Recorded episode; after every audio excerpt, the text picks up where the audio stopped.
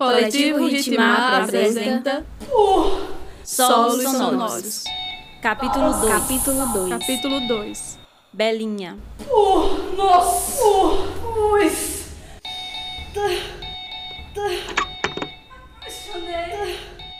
Dizem.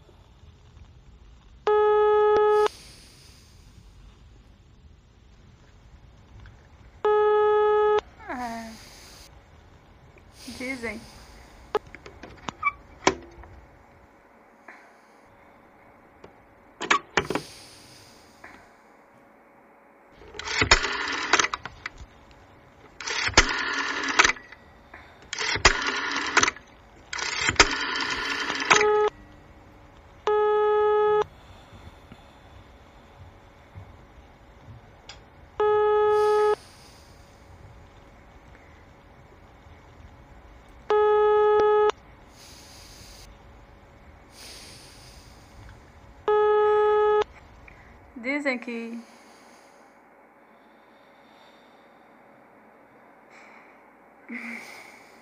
Dizem que.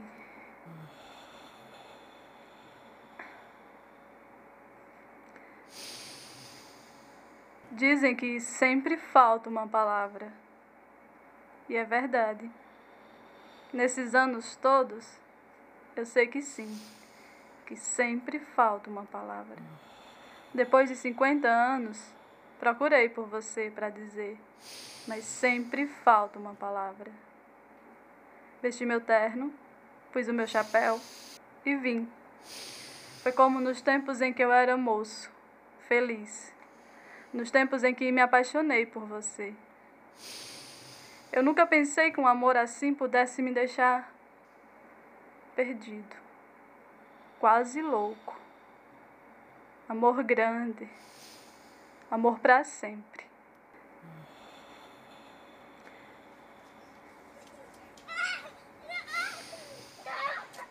Eu venho sempre por aqui. Sento no bar e fico entre um café e outro, a ver sua felicidade, a casa agitada e as crianças pela calçada.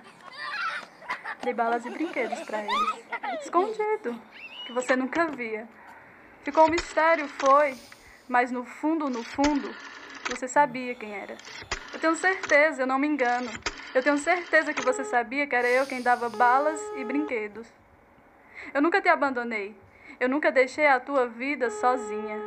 Que meu amor era eterno. Dizem que sempre falta uma palavra. Vesti meu terno, pus o meu chapéu e vim. Dizer essa palavra que ficou engasgada durante 50, 50, 50 anos, envelhecida e tratada. E olhando para o fundo dos seus olhos, da sua boca, das suas mãos, no mesmo portão, porta amarela com um cheiro de jasmim, eu disse a palavra que faltava, que sempre falta uma palavra. Falta. Eu sei!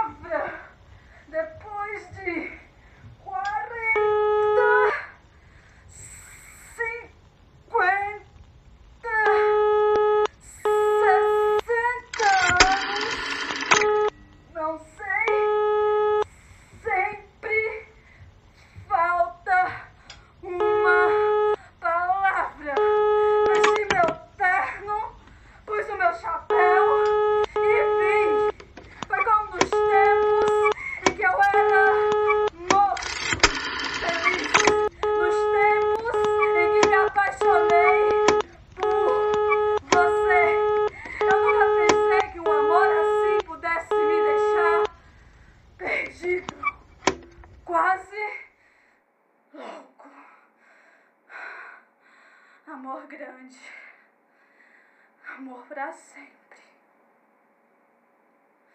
Mas o problema, mas o problema, posso dizer, posso dizer, foi você, foi você, você, você se casou com, se casou com o outro, na minha, na minha cara, cara, na frente, na frente, do meu, do nariz, nariz, do começo, do começo, do desassossego, a minha morte, a minha morte, no mundo, no mundo,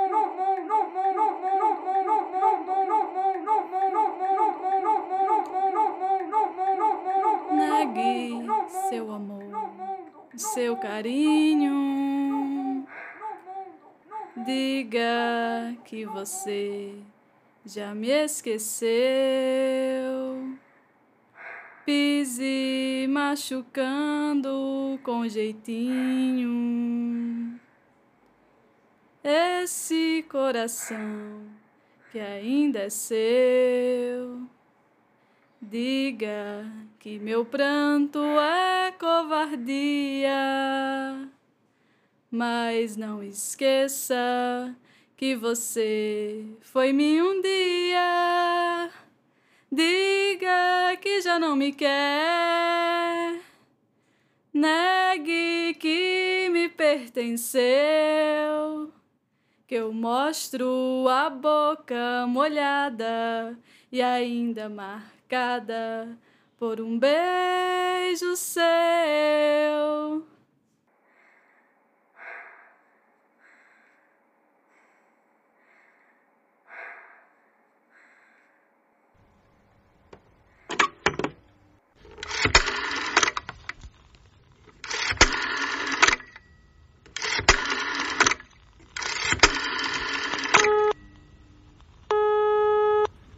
Então, é, me chamo Jefferson Vieira, tenho 25 anos de idade, sou de Juazeiro do Norte.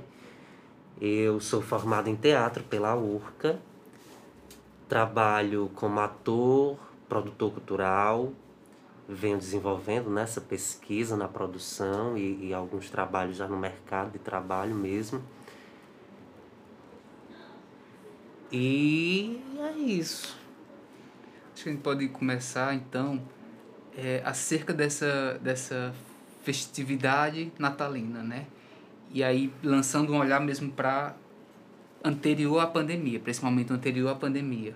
Qual sua relação com a festividade do Natal antes, antes da pandemia e a, a minha relação com o Natal ela, ela não é muito boa assim vem de, de minha infância assim não é muito boa é dividida em dois momentos, né? Um momento anterior ao falecimento de meu pai um momento posterior. Anterior eu lembro um pouco que, que porque ele faleceu, tem oito anos de idade, tudo era muito feliz, porque as festas aconteciam, porque os presentes, né, apareciam e tal. E aí quando ele vem a óbito, isso para, literalmente. Não tem roupa de fim de ano, não tem presente, não tem aquilo que eu gostaria de ter. E aí aquela coisa, o Natal propaga esse lugar do materialismo mesmo, né? Muito forte. E, e isso fica em mim até hoje marcado. Então, como vem desde minha infância esse lugar do, de romper com essa lógica, que eu tenho uma realidade e depois vem outra, eu sempre sinto o Natal muito triste. Muito triste mesmo, assim. E, e, muito reflexivo, de, porque não vivemos em um comercial de margarina, né? E eu lembro muito imagens de minha mãe deitada na rede no final do ano, show do Roberto. É, é, é. Então a festividade que a gente tinha era a festividade do outro. E a nossa era muito a gente nas beiradas, assim, na casa de um parente X, na casa. Enfim. Então eu não tenho uma relação muito boa com o Natal, confesso. Sem falar na figura do Cristo, né? Que eu já na minha pré-adolescência eu entro em colapso com a figura do Cristo. E, e, e, e é um, uma festividade para essa figura, né? É isso. E como tá essa relação agora nesse contexto da pandemia? Para mim, é uma distopia. O Natal é literalmente uma distopia, porque é, é, é, os corpos funcionam de outra forma, né? E quando eu falo os corpos, literalmente tudo. A sociedade está de, em um formato, né?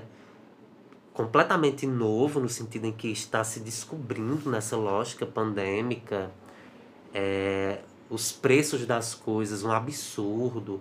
Você entra no supermercado, coisas que há quatro anos atrás estavam bem menos recorrentes, por exemplo, você entra no supermercado, sai do supermercado e tem alguém pedindo, tem três, quatro pessoas, e hoje as pessoas, inclusive, elas entram no supermercado para pedir isso não vinha com tanta recorrência. Hoje está acontecendo muito forte.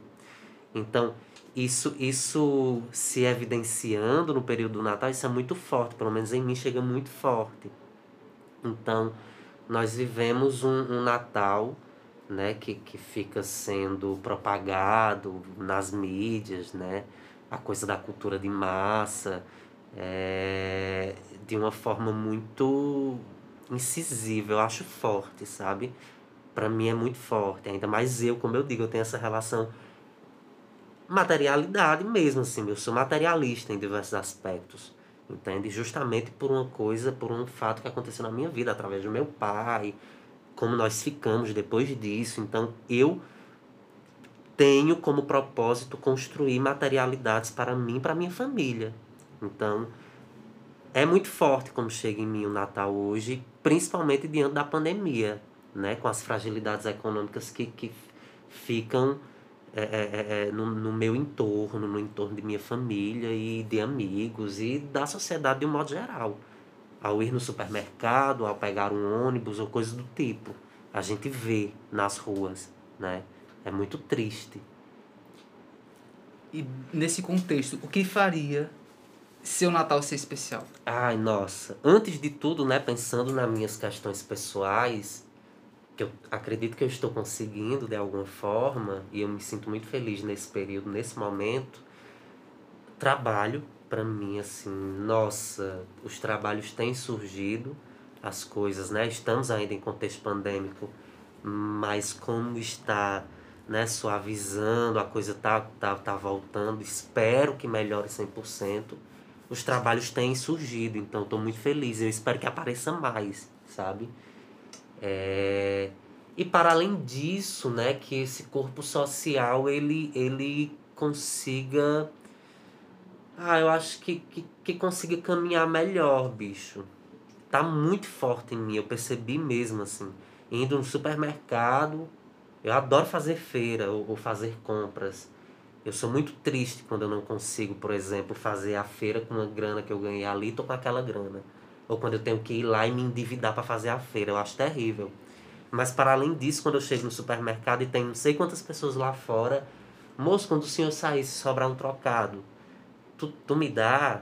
É, tu, tu me dá um lanche, sabe? Assim, é muito. bate muito forte no estômago. Então que essas pessoas elas encontrem, sabe, saídas. Os pais de família que tem que pagar aluguel, tomar de conta de três filhos, quatro, fazer a feira, comprar uma roupa ou outra, um remédio, que consigam, sabe, é, é, encontrar saídas para viver, bicho. Eu acho que ninguém aguenta mais sobreviver. Eu acho que eu, o que eu desejo para o mundo, né, para além de minhas questões pessoais, é que a gente viva, consiga chegar no lugar da, do viver, sabe? Porque sobreviver não dá mais, tá, tá insuportável. É, é isso. E se você pudesse deixar uma mensagem para quem está nos ouvindo agora, de esperança, não sei, uma mensagem, o que é que você diria para essas pessoas? Ai, gente, Vamos tentar nos ouvir. Eu acho que, que tentar nos ouvir. Quando eu falo nos ouvir, é me incluindo mesmo. Assim, nos ouvir, vamos tentar nos escutar, nos dar a mão, as mãos, né? Vamos tentar ser mais flexíveis conosco, porque o mundo tá tão cruel. E eu acho que quando a gente olha para o outro calmamente, quando a gente respira e, sabe, isso acalenta, isso nos fortalece, isso no, nos, nos faz querer viver mesmo, assim. Vamos, nos encontrar de forma leve mesmo. É, inclusive porque o Natal está nesse lugar, né? É um momento de encontro. Então, vamos nos encontrar, mas vamos nos encontrar leves, tentando. É muito difícil, mas vamos tentar. Tentar ser leve, assim. E nos dar a, as mãos e nos cuidar. É isso. Obrigado, Jeff. Coletivo Ritmar apresentou Solos Sonoros. Uma realização de arte livre, edital de criação artística. Lei Aldi Blanc, Ceará. em parceria com Secretaria de Cultura do Estado do Ceará, Ministério do Turismo e Rizoma Produções Artísticas. Elenco: Gabriel Ângelo, Gisele Lua, Jordeliane Almeida e Raniele Lessa. Direção: Andréia Paris. Gravação Jaraguá Records. Luiz Araújo. Edição Aécio Diniz. Convidado especial, Jefferson Vieira. Livremente inspirados nos contos de Marcelino Freire.